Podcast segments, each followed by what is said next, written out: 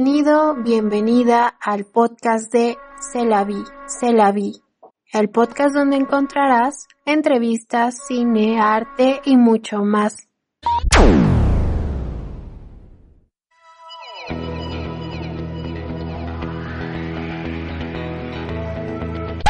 Hola a todos, bienvenidos a el primer episodio de la tercera temporada de Se la vi. Yo soy Jessica Ángel y hoy está con nosotros Esteban Loza, que es escritor, actor y productor. mucho gusto, mucho gusto. Soy Esteban Loza. Este, es un placer para mí estar aquí contigo, Jess, en Celavi. Y es el padrino de la tercera temporada. Y también está con nosotros Bruno Garza. Hola, hola, hola a todos. Esteban, cuéntanos cómo inició tu carrera en, en, la actuación, porque además él es de Oaxaca, ya saben, estamos unidos, creo que eso nos hizo amigos. ¿Fue de dónde eres de Oaxaca? Y mi familia también, me abrazo. Entonces ahí surgió el que... Así es, así es, mira, te, te cuento, soy de un pueblito de, de, de Oaxaca muy bonito que se llama Huatulco vayas de Huatulco, donde la gente suele ir a vacacionar. Es como el, el Cancún perdido. Eh, y bueno, allá en Oaxaca me crié, desde muy chavito me dedico como al teatro, al folclore, siempre que tuve la oportunidad estuve muy metido en ballets, en, en escenarios, este, y a los ocho años me acuerdo cuando hacía el papel de Juan Diego para mi escuela, eh, que llevaba yo catecismo y religión, me bajé al escenario y le dije a mis papás que, que yo me iba a dedicar a, eso el resto de mi vida, y, y sorpresa que así fue, nunca lo solté y y hasta la fecha, ya mis 30 años, nunca, nunca he dejado de, de, hacer teatro, hacer cine, hacer algo, algo en este medio. Este, y pues bueno, yo soy un escritor, soy guionista, estudié en el Instituto Andrés Soler de la ANDA, eh, posteriormente estuve estudiando creación literaria en la Escuela de Escritores de la SOGEM y llevo ya 11 mm, años, 11 años este, dedicado de lleno a, a esto, a esto que es el cine y la, el teatro y la televisión. Justo te quería preguntar, Esteban, ¿cómo das el salto de la actuación a la literatura?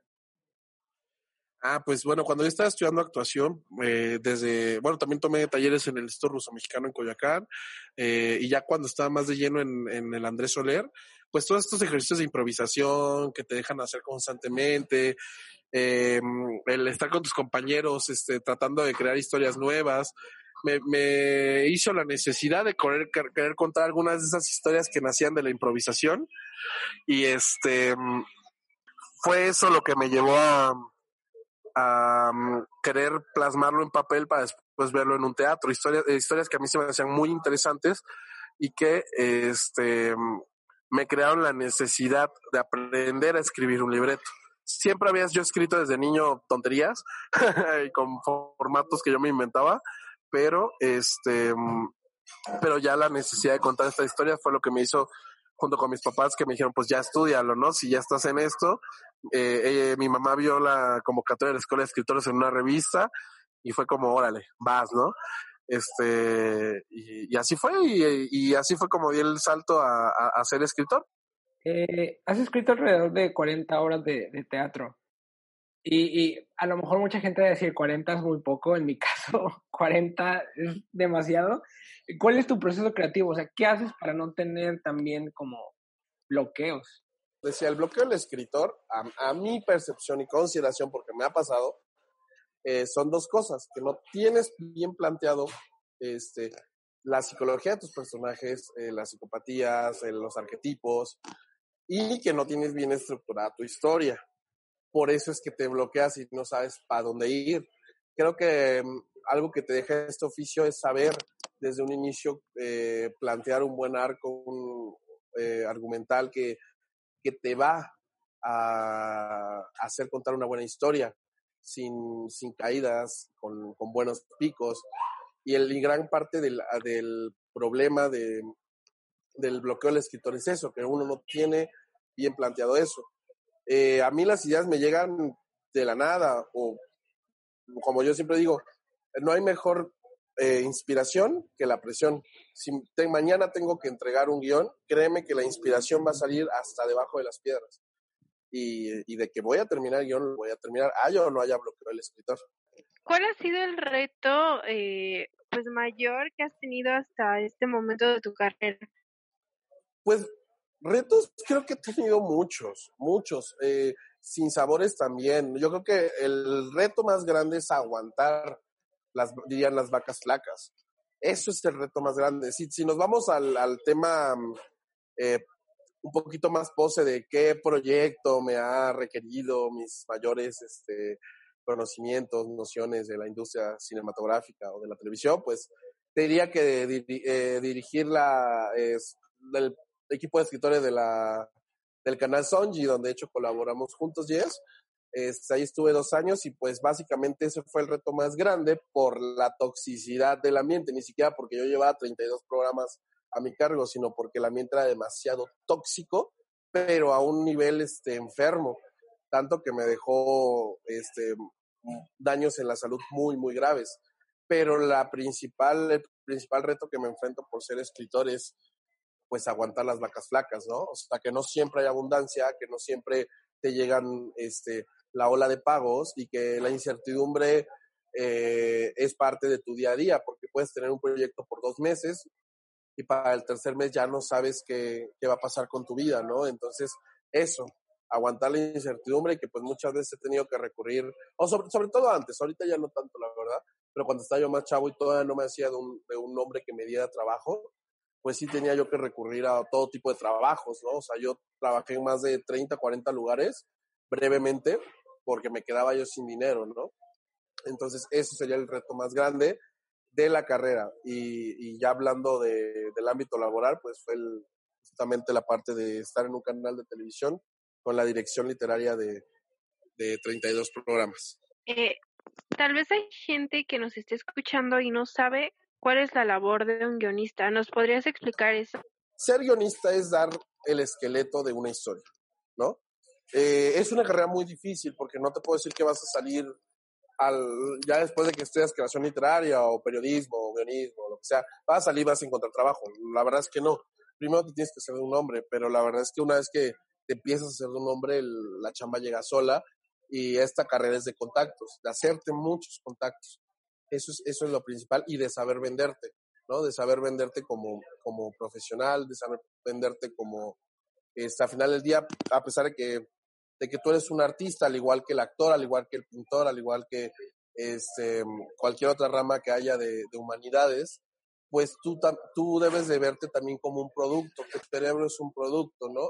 Y, y, hacerle ver a la gente que tienes la capacidad de darle más allá del esqueleto de la historia, que puedes eh, facilitarle la vida y que a un productor, a un director, eh, vas a ser su aliado y vas a ir de la mano con él en el proyecto. Eso es lo principal. decirle sí a todos los proyectos, no, no importa mm, el, el, nivel. Yo le he dicho sí a proyectos que son solo sueños y le he dicho sí a proyectos que me han dejado eh, bastante dinero y ambos para mí son igual de importantes, ¿no? Porque tú no sabes ese proyecto a dónde te va a llevar el día de mañana. Pero, y la labor del escritor, pues es eso, básicamente. Yo justo te quería preguntar también eh, un poco sobre el cortometraje de 1900, que de hecho, digo, hacerle promoción está en YouTube, pero hablarte más que nada, o sea, ¿cuál fue tu experiencia? Porque hacer un proyecto durante 48 horas, este, es imposible. Y ahora hablar de algo que es de época. O sea, para mí es como, si ya 48 horas es, es, es lo peor, ahora imagínate hacer algo de época. O sea, ¿cómo, cómo se dio todo este, este proyecto, no? Claro, pues mira, efectivamente, eh, ese, ese cortometraje se grabó en 48 horas de... De hecho, fue como mi realización de niño, porque ese había sido mi sueño desde niño, hacer, entrar a ese, a ese festival a ese concurso, por así decirlo, que antes era de TNT, ya después este, cambió un poco, pero básicamente es el mismo. Este, y lo, y lo más importante es, bueno, ya había participado yo en otras ediciones, pero en esa tuve oportunidad de ser también director. No me siento yo un director, no, no, no tengo las, creo yo no tengo las capacidades, pero sin embargo me animé, ¿no? Y creo que no hice un mal trabajo. Eh, ¿Cómo fue hacer en 48 horas y de época? De entrada, a mí todo lo de época me encanta. Me encanta escribir thrillers, este, dramas, comedias, lo que sea, pero me encanta la época. No lo escribo mucho por la dificultad eh, que eso implica, el arte, los vestuarios, las telas, los colores, todo, ¿no? Em, sin embargo, eh, cuando nos sale esa opción, porque la verdad es que nos, nos salió nos salió que teníamos que hacer o, o, de romance o de, o de época. Yo elegí época, pero también le metí romance.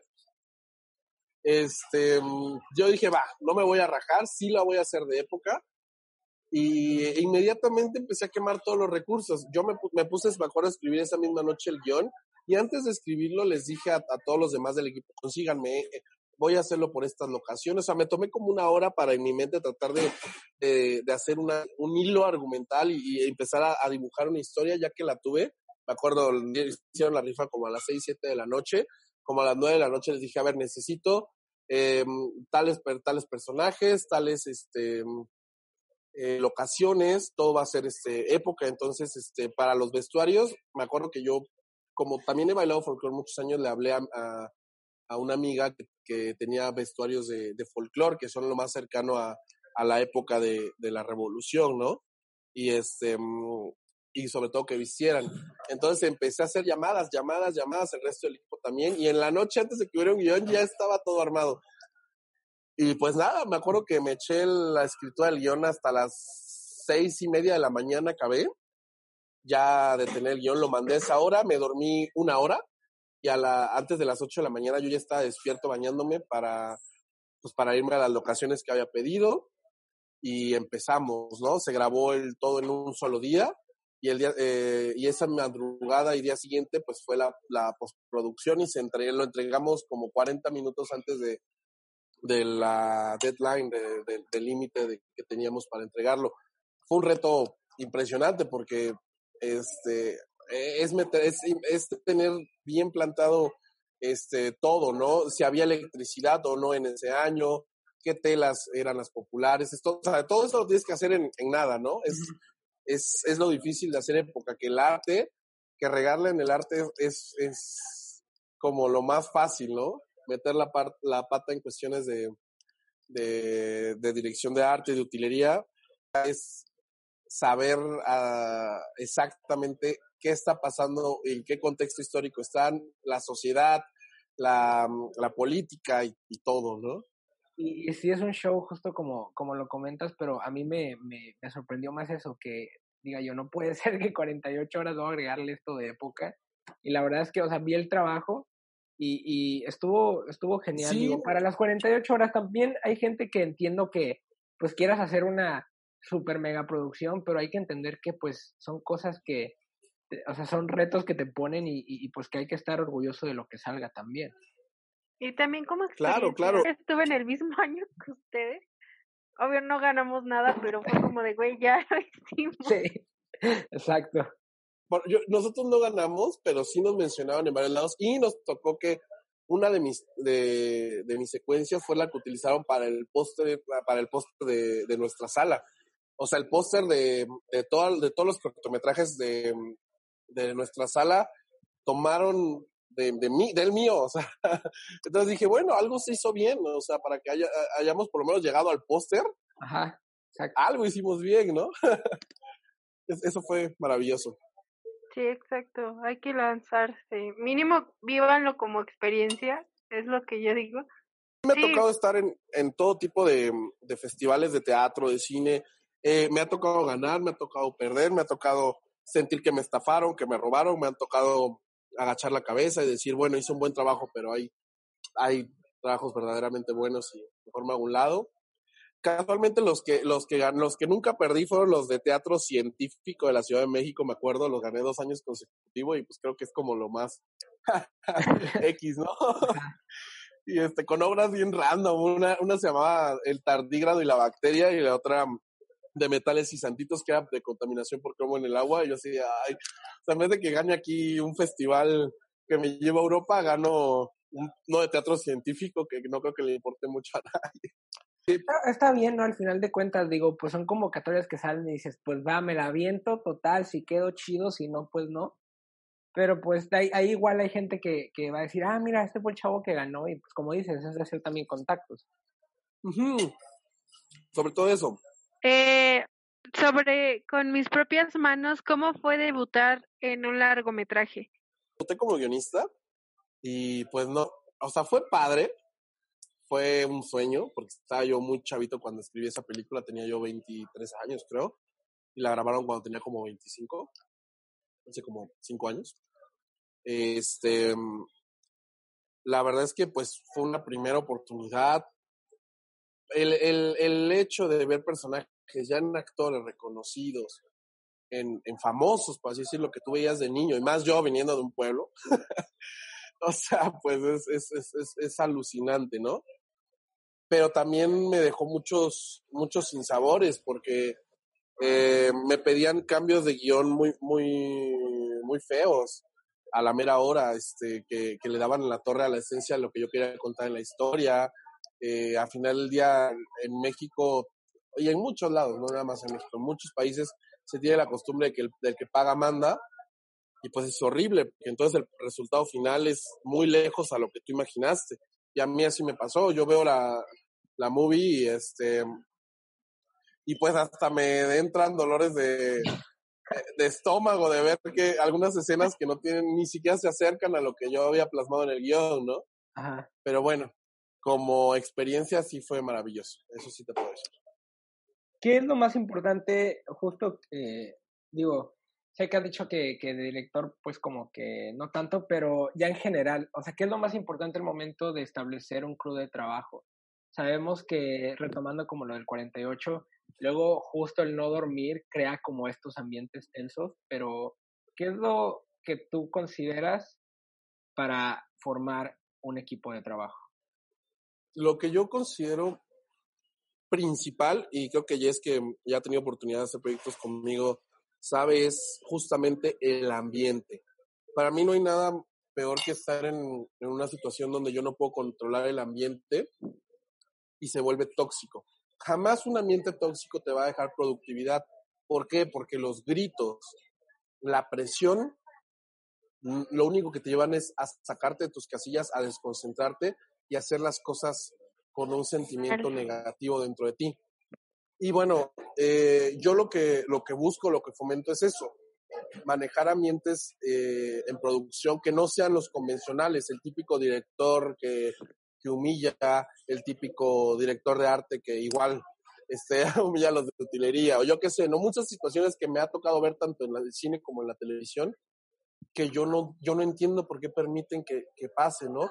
En mi caso, mientras voy creciendo y voy haciendo proyectos por mi cuenta, los evito totalmente y, y, el resultado al final siempre es positivo. Tampoco puede ser una varita de nardo y ser este blando, ¿no? Porque sí debe haber disciplina, porque, porque debe haber, pero una cosa es disciplina y otra, eh, y otra cosa es este, abuso de poder.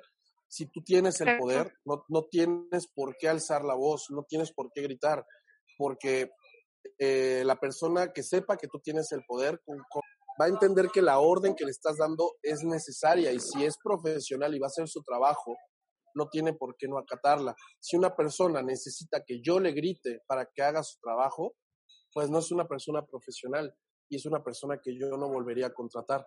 Y esa es mi manera en la que estoy tratando de cambiar este, la industria desde mi pequeña este, trinchera donde puedo hacerlo, ¿no? Es con mis proyectos. Ajá.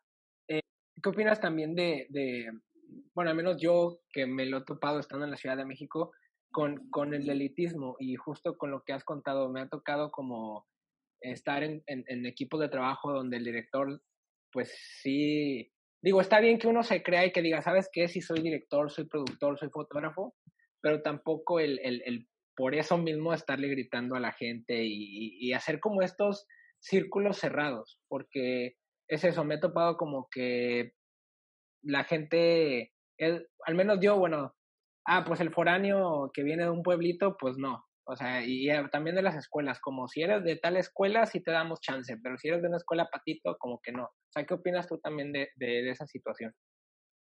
Pues mira, justamente, eh, digo, eh, justamente es el día a día. Eh, yo qué opino que es nefasto, por supuesto, me tocó, me tocó, eh, no tanto por el lado de las escuelas, sino por el lado de los orígenes. Eh, yo soy moreno, entonces la discriminación al oaxaqueño me ha tocado duro aquí en la Ciudad de México, desde los castings hasta el hecho que te den un, un, trabajo, ¿no? Un proyecto. Al inicio es muy difícil.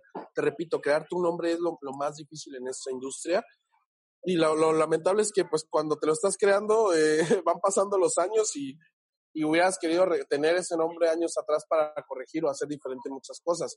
Las situaciones de abuso de poder en, en la industria es el día a día. Eso no creo que va a ser muy difícil que se pueda cambiar.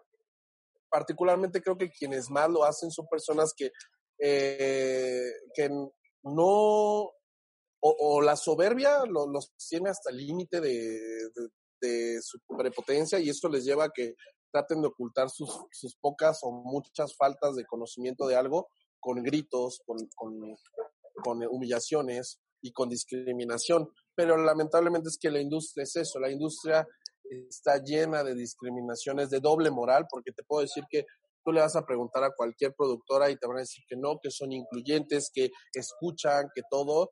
Inclusive a mí me tocó estar nuevamente trabajando en un lugar donde el principal eh, mensaje era el ambiente, era la familia y los valores, y por atrás había una serie de gritos, humillaciones y cosas que, bueno, no, no, no te quiero ni describir. Es el día a día, es el vivir con el doble moral, pero, pero te repito, una vez que un estudiante pase por, por, lo, por esa por esa colina que tiene que pasar y, aguante esos madrazos y se empieza a ser un hombre, la situación se voltea. Y eres tú entonces el que empieza a elegir y a decidir qué proyectos quiere y qué no.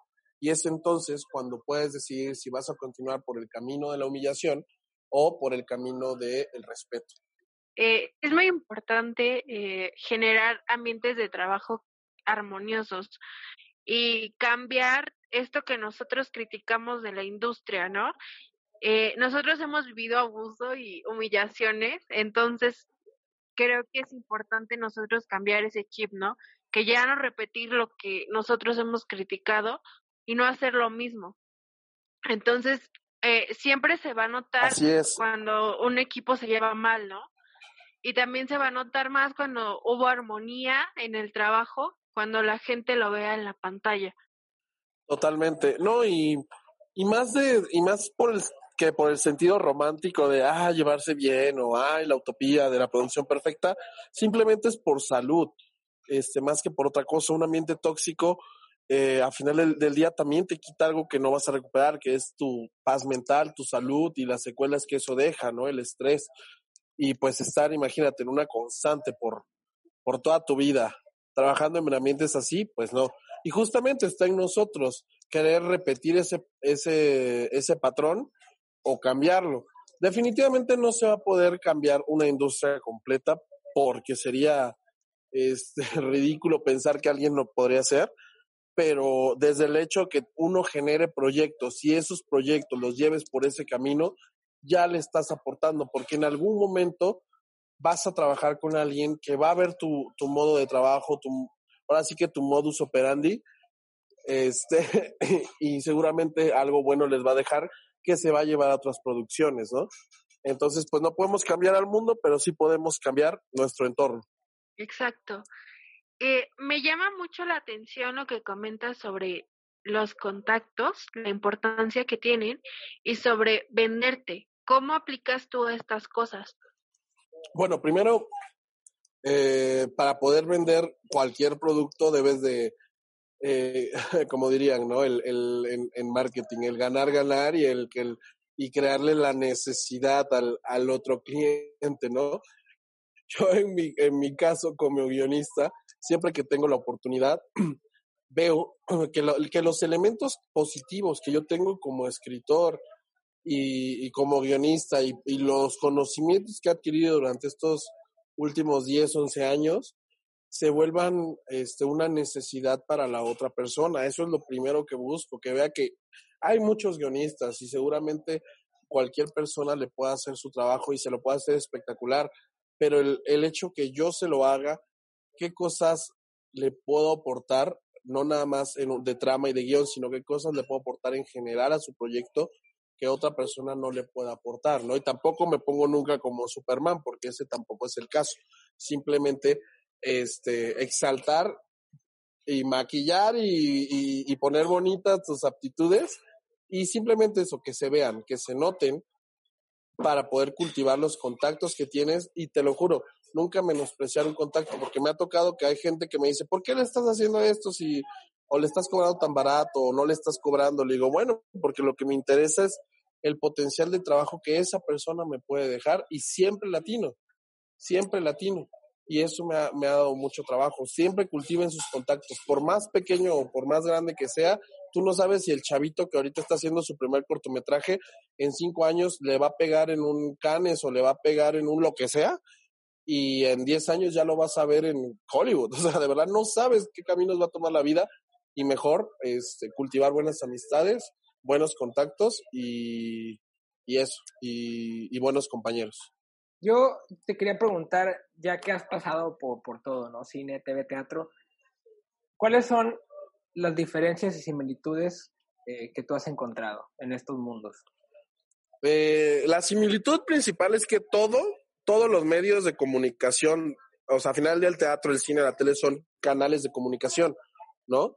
Tú, eh, cualquier historia está, se cuenta por, por un emisor, que en este caso siempre son los, los personajes y la pantalla, o los personajes y el escenario, este, y hay un receptor que es la audiencia o el público, dependiendo del caso. En una obra de teatro, pues son la gente que está ahí en las butacas, en, en, la, en la televisión el cine, pues toda, ahí es un poquito más, más masivo porque no sabes a, a la audiencia que le vas a llegar, ¿no? Que las diferencias hay muchas. Entrada en teatro, todo se cuenta por, principalmente por diálogos, ¿no? Por diálogos y, acciones en escena. El cine es imagen, eh, lo otro que tenemos en la literatura que es imagen es la poesía. Entonces yo siempre he dicho, no, no, no por romantizar que el cine sea poesía, pero, pero ambos son imagen y ambos buscan la, la belleza y la perfección a través de la imagen. La poesía te la crea en la imaginación y el cine a través de la mirada. Entonces, a, final del día, como cuentes la historia con diálogos, con imagen o con emociones, todas las vertientes y todos los canales de comunicación con los que podemos eh, contar una historia, caen en lo mismo, ¿no? En, en transmitir este, esas emociones que queremos contar a través de ella. Y yo que he escrito de todas, te puedo decir que pues sí, tienes de entrada que aprender a manejar y a entender cada una, porque el teatro, no solo por formato, sino también por estructura, se escribe de manera distinta este, que el cine y, que, y por supuesto que la televisión. Y tampoco puedes satanizar a un medio a mí, por ejemplo, no me gusta mucho el, eh, el formato que se utiliza en las telenovelas en México y en Colombia y en todos estos países donde se hacen. De verdad que hasta dolor de estómago me da, pero también tiene su propia su propia magia y su propia su propio mérito y tiene mucho de dónde aprenderle. Por ponerte un ejemplo que todo el mundo conoce, la, la telenovela de Betty la Fea, que es la más exitosa a nivel mundial, por algo es la más exitosa. Yo me atreví a verla la vi de niño, no la entendí mucho, y la volví a ver ya como escritor hace unos años y quedé maravillado, maravillado. O sea, yo dije, wow, es una cátedra para cualquier escritor ver completa Betty la Fea, porque ves como una, no, ahí no hay asesinatos al por mayor, ahí no hay villanos de caricatura, ahí, no, ahí hay seres humanos y cuentan emociones a través de las vivencias de, de, de, de, situaciones totalmente cotidianas, sí, claro, aspiracionales, tiene que serlo, porque las telenovelas en su mayoría lo son, pero la maravillosa forma en que te cuentan todas esas situaciones cotidianas a mí me dejó una enseñanza y es lo que te puedo decir, que cada una, cada uno de los canales de comunicación, cine, teatro, televisión y radio, este, tienen su propio estilo, su propia manera y su propia, su, su propia vida para poder contarse una buena historia a través de ellas. Eh, con esto que mencionas de Betty la Fea, eh, ¿quiénes son tus influencias y qué te inspira? O sea, películas favoritas, directores favoritos, obras de teatro. No me gusta decir favoritos porque no. O sea, de la, de la literatura sí te puedo decir que Pedro Páramo es mi libro favorito y no es necesariamente porque sea por, por la obra maestra que es y por todo lo que todo el mundo aplaude, simplemente porque me evoca mi niñez cuando mi hermana, que es cuatro años mayor que yo, me la leía todo, todas las mañanas y todas las noches y yo estaba bien chiquito y obviamente es una historia que, que no iba a entender, pero ella hacía que a mis seis, siete años yo lo entendiera y me imaginara a Comala y me imaginara todas las situaciones horribles y, maravillosas a la vez, ¿no? Eh, por eso se volvió mi libro favorito, pero no, no porque sea la gran obra que, que lo es, pero no por eso, o sea, per se, sino por la situación. Directores igual, yo te puedo decir que mi, la las películas, mis películas favoritas, yo te podría empezar a nombrar muchas de cine de arte para verme Sangrón y, y, y Farol, pero la realidad es que las películas que, que, más he visto en mi vida son lo más comercial y son una porquería en, lo, en, en cuestión este, cinematográfica y narrativa, que es este la película de Destino Final 3, la he visto unas 80 veces, y la película de Silent Hill, que tampoco es una maravilla, que tiene elementos de arte muy buenos, pero también es es una, no es nada del otro mundo, y son las dos películas que he visto, me las sé de memoria todos los diálogos desde el segundo uno hasta que acaba. ¿Por qué? No lo sé, pero son las que más disfruto. Pero es lo que te digo, o sea, por eso no me gusta entrar mucho en ese detalle. Eh, claro, claro, que si veo cine de arte, claro que si veo eh, cine de los 50, de los 70, cada uno te va dejando este, mm, este, distintas cosas, ¿no? Hasta, hasta el cine gore, ¿no? Que me, tocó en su momento tener mi etapa gore, que me ponía a ver ahí las películas este, clásicas, este, eh, donde veías la, putrefacción del, ser humano, pero pues no, o sea, películas favoritas no, no tengo, todo, todo el cine en general. Películas con las que, que pongo como si fueran canciones, esas dos que te mencioné, pero no, no tengo.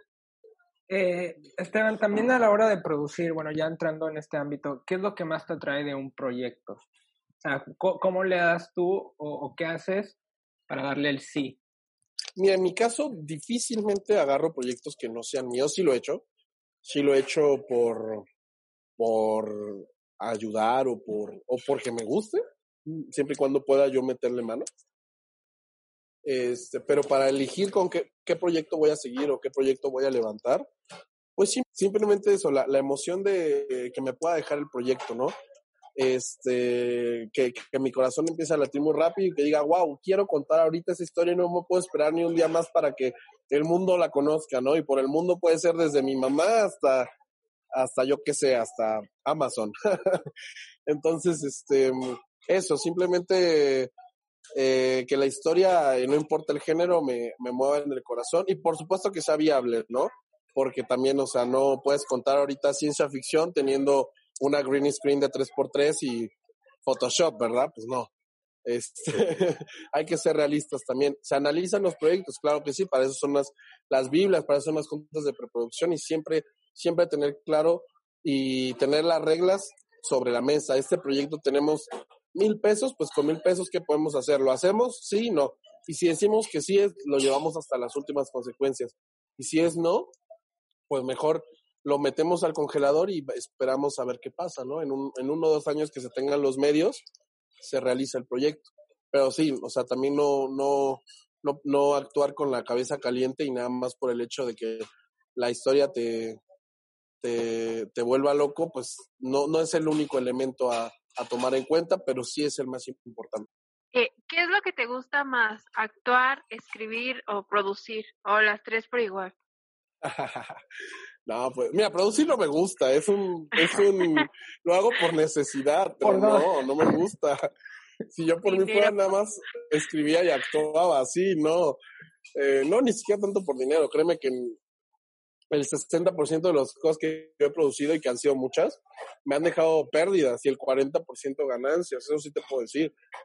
Pero, y además es la, la friega que se lleva el productor, eh, o sea, el productor de verdad, el, el ejecutivo, el que ejecuta, eso, el estrés y, la madriza no, no, no tienen comparación.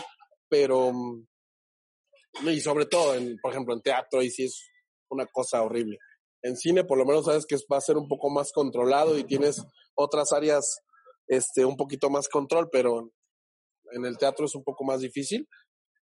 Eh, me gusta más actuar. Eh, al momento de estar ahí, claro que me gusta más actuar. Eh, escribir es bien chistoso porque empezar, sentarme a escribir, siempre es un martirio siempre me da una flojera y sé que tengo que hacerles como no y me pongo a limpiar la casa y me pongo a hacer mil cosas antes de sentarme, pero ya en cuanto me siento, me desconecto y, y puedo pasar así 10 horas frente a la computadora y no la siento. Ya que estoy escribiendo, me desconecto del mundo y es maravilloso. Entonces sí, eh, escribir, actuar, yo creo que la, y más juntas, ¿no? Escribir y poder, aunque sea tener un peque, una pequeña participación en algo que estoy escribiendo, pues es, es un doblemente maravilloso.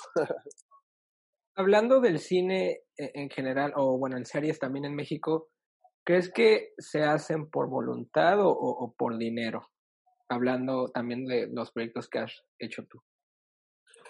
Mira, yo, eh, yo te puedo decir que, que, pues claro que alguien va a producir algo primero por dinero, ¿no?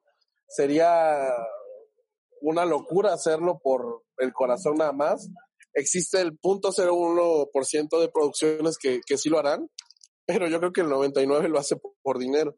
Sin embargo, si tú como escritor tienes la oportunidad de eso que están haciendo por dinero, hacer un buen producto, bueno, ahí es donde empiezas nuevamente a cambiar el mundo, ¿no?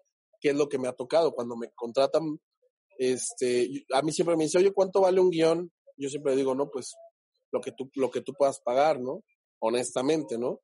Eh, porque yo a mi, a mi trabajo yo no le pongo precio. Bueno, sí, sí le pongo precio cuando, cuando hay un presupuesto definido, pero en el 90% de casos, casos no me gusta decirle un precio a mi trabajo porque para mí mi trabajo no tiene precio. Entonces, este, la verdad es que el, el, el asunto de, de la industria como tal, como una realidad de lo que vivimos los cineastas, los guiones, los escritores, pues está un poquito, va a sonar fea la palabra, pero prostituido, ¿no?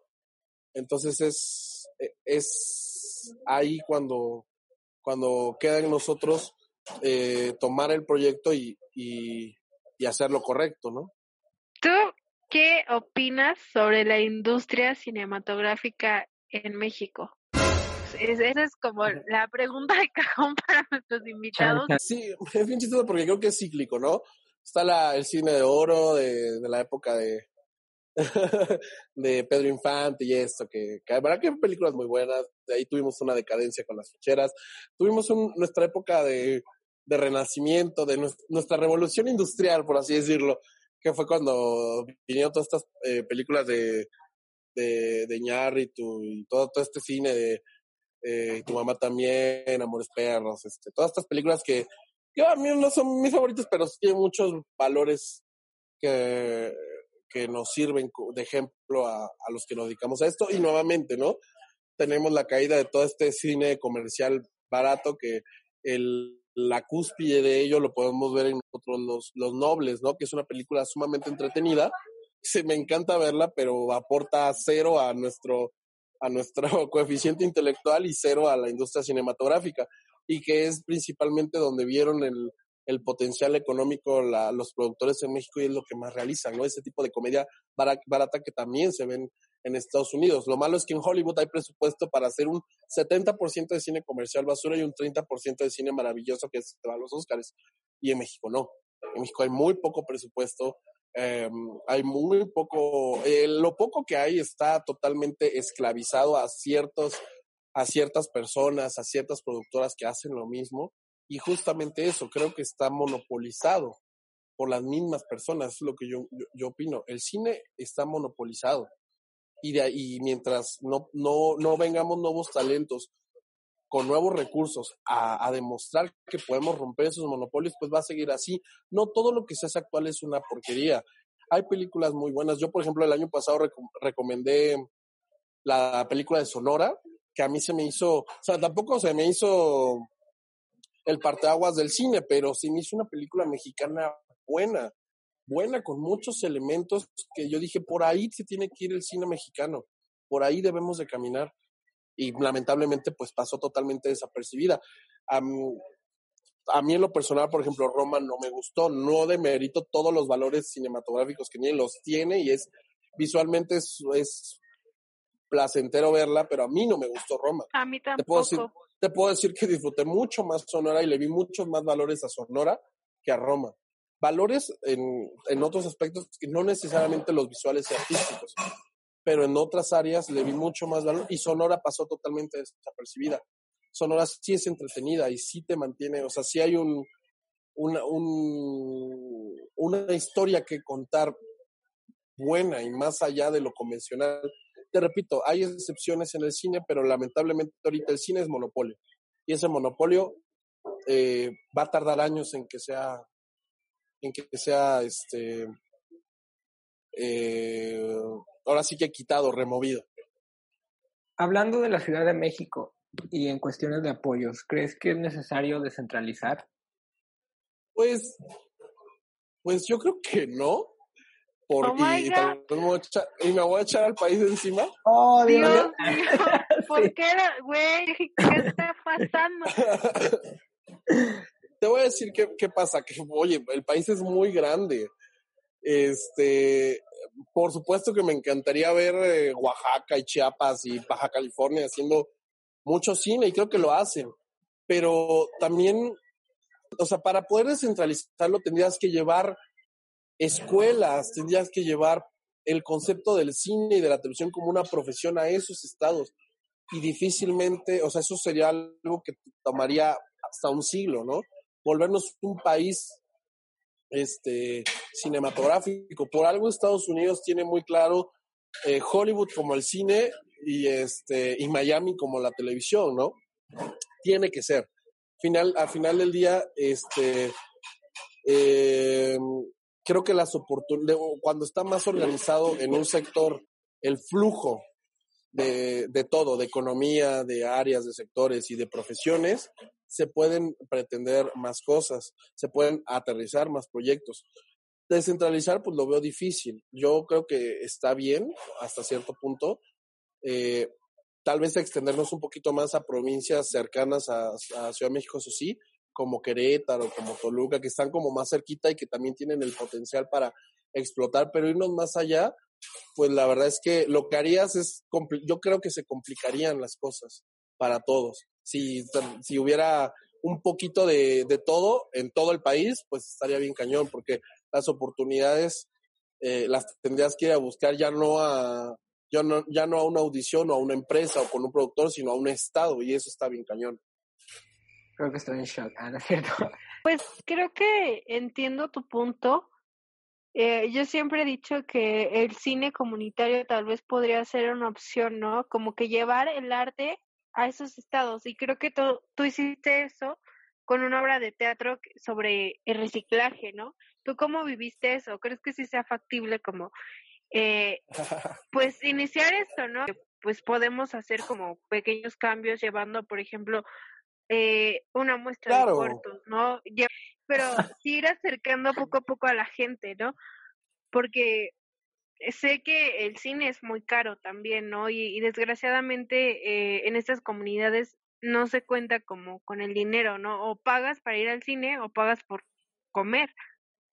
Exacto. Mira, justamente, este, bueno, mi experiencia que me pasó con, con llevar teatro a la costa fue, fue pues como doble sorpresa porque las reacciones no las esperábamos. También llegar, estar acostumbrado a teatros aquí de la Ciudad de México, sabíamos que íbamos a ir a comunidades, pero nunca nos imaginábamos estar dando funciones en una canchita de un pueblito de, pues la experiencia es, es, no sé, o sea, es muy fuerte, muy impactante. La, la, hay, hay, niños que de verdad, deja tu teatro, o sea, no han tenido un, un, acercamiento real a cultura más allá de lo que su comunidad les puede proveer, ¿no? Y este, a mí me pasó que siendo el villano en un pueblito, en una comunidad, se me fueron encima a golpes todos los niños, tuvieron que controlarlos hasta con, con policías, porque ellos no dimensionaban que era de y eso que era un villano infantil me llamaba de cochino, vestido así todo caricaturesco, ¿no? Entonces, es lo que te digo, no sabe, uno, uno en su mente romántica piensa que va a llegar al, con, con su proyecto, con sus cortos, con su obra de teatro y va a revolucionar y les va a abrir la visión y el panorama a los niños, pero también, y a la gente, pero también uno de verdad no conoce el medio real en el que se desenvuelve esa gente, este, y hay gente que va, la respuesta va a ser positiva, la respuesta va a ser negativa, lo, lo, que sí te puedo decir es que la experiencia, esa es la que vale la pena, el, el contacto y, y, el, la respuesta que puedan tener, pues da igual, ¿no? Mientras, mientras tú cumplas con, con, con un proyecto y lo lleves y, y, les, y les logres transmitir algo, ya con eso ganas mucho, ¿no? Y, y dejas tu granito para que, y, y una puerta abierta para que el día de mañana alguien más pueda también hacerlo, ¿no? en ese aspecto creo que sí, sí va por ahí también la pregunta anterior de descentralizar. Claro que sí, o sea, llevar cine, llevar teatro a todo el país, eso sí, eso sí se tiene que hacer, eso es un, un must, de hecho, o sea, crear una, una cultura este, teatral, cinematográfica, que, los, que la gente sepa este, que puede disfrutar del entretenimiento a través de estos canales de comunicaciones, eso sí se tiene que hacer. Pero digo, un poquito regresando a lo anterior, eso es distinto a, como tal la industria, este, llevarse todas las oportunidades de trabajo como a esparcirlas por todo el país, eso sí ya, ya es distinto, ¿no? Pero, pero sí, la experiencia es maravillosa y creo que se tiene que hacer mucho más y bueno, estar preparado a la respuesta, porque a veces, te repito, uno cree que románticamente van a, les vas a cambiar la vida y te das cuenta que no, pero eso es lo que menos te debe importar, ¿no? Ahora con esta pandemia, ¿has tenido que rehacer o reajustar alguno de tus proyectos? ¿Y cómo te has sentido ante este acontecimiento? Yo por cuatro meses estuve en provincia de entrada recuperándome de salud por otros motivos ajenos a la pandemia y ya cuando intentas regresar, pues te das cuenta que el trabajo no está, que nadie está trabajando, que nadie está haciendo nada y, y pues no porque no haya trabajo no quiere decir que no tengan la necesidad de comer, ¿no? Entonces, pues sí, hubo que reajustar muchas cosas. De repente por la pandemia nos dimos cuenta que había otros medios con que podemos hacer cosas, con que podemos este, eh, ahorrar recursos que no sabíamos que, está, que estuvieron ahí siempre y la necesidad o la obligación de tener que cuidarte este, y tener que cuidar a los demás te hizo, te hace conocer eso, ¿no? Esos otros medios con los que ya contamos gracias a la tecnología y que antes pues ni de chiste los hubiéramos usado, ¿no? Con todo esto que mencionas de la pandemia, ¿crees que el círculo elitista se vuelva más cerrado? Pues mm, más cerrado en, no creo, porque al final de cuentas las necesidades siguen siendo las mismas. La, el, justo por la pandemia la necesidad de producción audiovisual creo que ha incrementado. No se va a ver reflejado ahorita, yo creo que se va a ver reflejado para 2021. Este, va a aumentar bastante el, el flujo de... Más bien se, van, se va a buscar el medio para que esto se vuelva efectivo. Ahorita obviamente es a todos y estamos todos aprendiendo sobre la marcha pero yo no creo que se vaya a volver más elitista. Lo que sí es que el, el, hecho que estemos menos personas en, en locación o estemos menos personas eh, como presencia en físico, eso sí nos va a dar una nueva disciplina de cómo debemos de trabajar. Eso sí es un hecho. Y esto dudo que, que cambie para ahorita, ¿no? Esto ya va a ser un, un modo de vida para, para muchos años. ¿Y qué estás haciendo? Cuéntanos un poco de tus proyectos actuales, Mira, eh, bueno, antes de la pandemia terminé con, con Sonji, sin embargo, ya andamos en espera de que vuelvan a hacer ese canal. Eh, sin embargo, gracias a Dios, una vez que ya eh, pude regresar a la ciudad, que bajaron un poquito la, los casos y que yo también estuve mejor de salud, pues este, retomé proyectos que, que ya tenía yo pendientes y nuevos que me fueron llegando. Ahorita eh, estoy escribiendo una serie que el working title, o sea, el, título de, por el momento es Ecos de la Muerte, todavía no se sabe si se va a llamar así. Es una serie de terror eh, sobre eh, que gira la trama en torno a, trata de blancas, es bastante fuerte, pero eh, estamos manejando mucho el, thriller psicológico, el horror, este, y obviamente el drama, para poder contar todas las psicopatías de estos personajes totalmente enfermos, ¿no? Eh, la producción está a cargo de Dayana Maussan, la hija de Jaime Maussan, con quien también voy a estar trabajando otros proyectos más del estilo este que, lleva su familia, que sea más paranormal, este para 2021 y 2022 y pues Dios quiera que estaremos en, en Netflix el año que viene ya con algunas con algunas series con ellos. También estoy con una productora que se llama CBC. Estoy este, haciendo web series de terror estoy con ellos colaborando con mi programa El Caldero de las Brujas, lo estamos volviendo a iniciar, que anteriormente tenía en Cadena H y después lo tuve en Sonji, que todavía pueden ver repeticiones en el 199 de Easy. Y, este, y pues estamos ahí también colaborando. Y bueno, proyectos que, que se nos vienen en, encima, eh, de los que todavía no puedo hablar mucho, pero sí se viene una, también una película para el 2021 y estoy ya por fin me di, me di la tarea personal de arrancar con mi productora y de hecho acabamos de grabar un documental muy bonito en Querétaro contigo, Jess, eh, que estarán viendo también en, en noviembre, que es este del Doberman Silva. Ese fue un pequeño proyecto muy bonito y donde también con, con ustedes tuve por, oportunidad de trabajar. y que eh, ¿Dónde te puede escribir la gente? ¿Tus redes sociales? ¿Dónde te pueden Arroba, claro que sí, en Facebook, arroba Esteban Loza, Loza con S. Por siempre, típica pregunta, ¿eres algo de Gustavo Loza? No, Loza con, con S. Este, sí, lo con, sí me lo he topado en juntas de Sogen, pero pues no, no somos familia y ya, ya quisiera tener sus millones, pero no. Este, arroba Esteban Loza en Facebook y arroba Esteban Loza 1 en Instagram. Instagram apenas lo estoy empezando a usar, la verdad es que todavía no le agarro muy bien la onda, pero en ese aspecto soy muy anciano, pero ahí, ahí vamos. Y creo que Twitter es arroba Esteban Loza, pero nunca lo uso. Esas, esas son mis redes sociales, ahí lo que gusten, eh, platicar algún proyecto, algo que yo les pueda ayudar a, siempre acérquense a mí. Y este y, y, pues nada a mí me encanta me encanta dedicarme a esto y me encanta hacer esto todos los días de mi vida. Muchas muchas gracias por haber estado con nosotros. Te deseamos todo el éxito del mundo en todos tus proyectos. Eh, gracias por ser nuestro padrino de esta tercera no, hombre, temporada. pero además ahí ahí algo tendré que hacer especial por por ser el padrino. Déjenme pensar que a ser padrino de verdad y no nada más de ti. Una, una fiesta ya después de que pase la pandemia, probablemente 2025. Claro que sí, claro que sí. De entrada para ver nuestro, nuestro documental del Doberman. Aquí los, ahí los voy a invitar a mi departamento para que lo veamos y, y convivamos y celebremos también con Celavi y con todo el equipo de Celavi. Claro. Gracias, gracias. Bruno, tus redes, amigos. Mis redes, bueno, antes de dar mis redes, Esteban, digo, yo estoy emocionado porque escuché así paranormal y fue como de qué, qué pasó, pero este, pues sí, ansioso de, de estos proyectos en los que estás trabajando. Pues bueno, mis redes sociales, en Instagram me pueden encontrar como arroba Bruno Garza, solamente sustituyan la letra B por el número 3, y en Twitter me pueden encontrar como arroba Garza Mejía.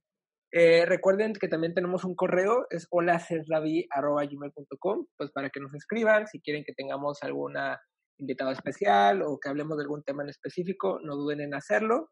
Y recuerden chicos, también en Anchor tenemos ahí este como patrocinios eh, y tenemos también ahí por si nos quieren estar apoyando para seguir eh, creciendo, ¿no? Este, este podcast. Recuerden que hacemos todos los proyectos con amor y para ustedes. Y pueden darnos desde un dólar hasta lo que su corazón quiera darnos. Eh, y pues muchas gracias por escucharnos. Eh, recuerden que a mí me pueden seguir en Instagram y en Twitter como Jessica Ángel y mi usuario es yesam-21. Y pues nada, muchas gracias chicos. Bueno, nos escuchamos en el siguiente episodio. Bye. Bye. Sí, bye. Bye. La persona ganadora del giveaway que se lleva ambos libros es Denise Hill. Muchas felicidades y gracias a todos los que participaron. Muy pronto tendremos más sorpresas en CES David Podcast.